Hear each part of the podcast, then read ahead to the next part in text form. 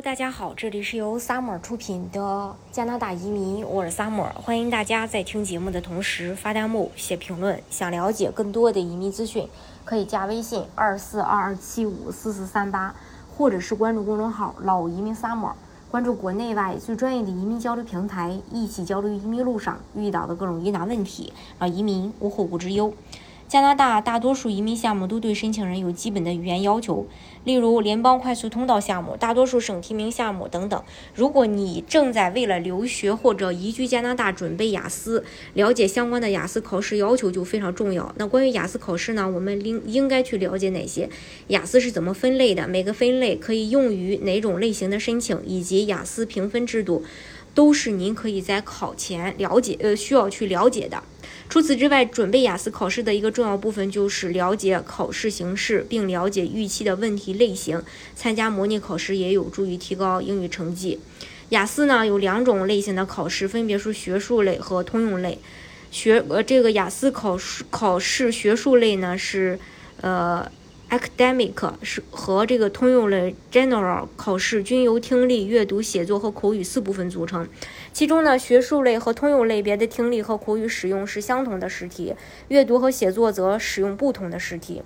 雅思 A 类考试、学术类考试适用于出国留学申请专科、本科及研究生及以上学位。学术类考试对考生的英语水平进行测试，评估考生的英语水平是否满足进行大学或研究生学习的要求。大学或研究生课程的录取应以该类别考试的成绩为依据。还有雅思 G 类考试、培训类考试，适用于英联邦国家移民申请，比如澳大利亚、加拿大、新西兰、英国，或申请培训及非文凭类课程。通用类考试。呃，着重考核在广泛社会及教育环境中生存的基本语言技能，并非考核从事学术研究所需要的语言技能。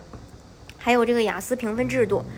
在雅思考试中，每个题目没有固定分值，只有正确对应的分值段。例如，在 A 类听力考试中，若四十道题答对二十四个，对应在二十三到二十六分数段内，那么听力的分数是六。同时呢，在 A 类或 G 类考试中，A 类比较难，在相同分值的情况下，G 类的答案正确数要比 A 类的要多。比如在六分的分数段，A 类的正确数要求的是二十三到二十六个，而 G 类的正确数要求的是三十到三十一个。只有在知道评分标准后，我们才能做到知己知彼，复习起来才更有针对性，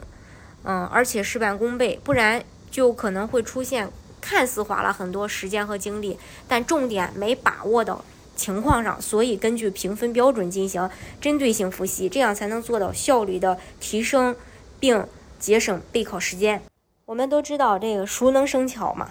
嗯，的确，你练习的越多，你越有可能达到你需要的分数。你也可以参加雅思官方模拟考试以及雅思进度检查，了解自己的学习进度，增强考试当天的信心。雅思的进度检查是最近最接近真实考试的实践。参加进度检查后，你的答案会交由合格的雅思评分者评估，并在五天内收到反馈和分数。这可以帮助你在考试前知晓需要改进的地方。与此同时，雅思有一系列。官方练习材料，每一个都旨在帮助你加深对考试的理解，并帮助你提高整体表现，并在考试当天获得最佳成绩。雅思官方模拟考试的好处包括，在规定的条件下练习，就像考试当天一样，从头到尾体验完整的测试，听力、阅读、写作和口语，从雅思评分中接收详细的反馈，并为每个部分提供指示性分数，能够在雅思学术 A 和雅思培训 G 类之间去进行选择。这是关于这一点，大家如果想具体去了解加拿大移民政策的话呢，可以加微信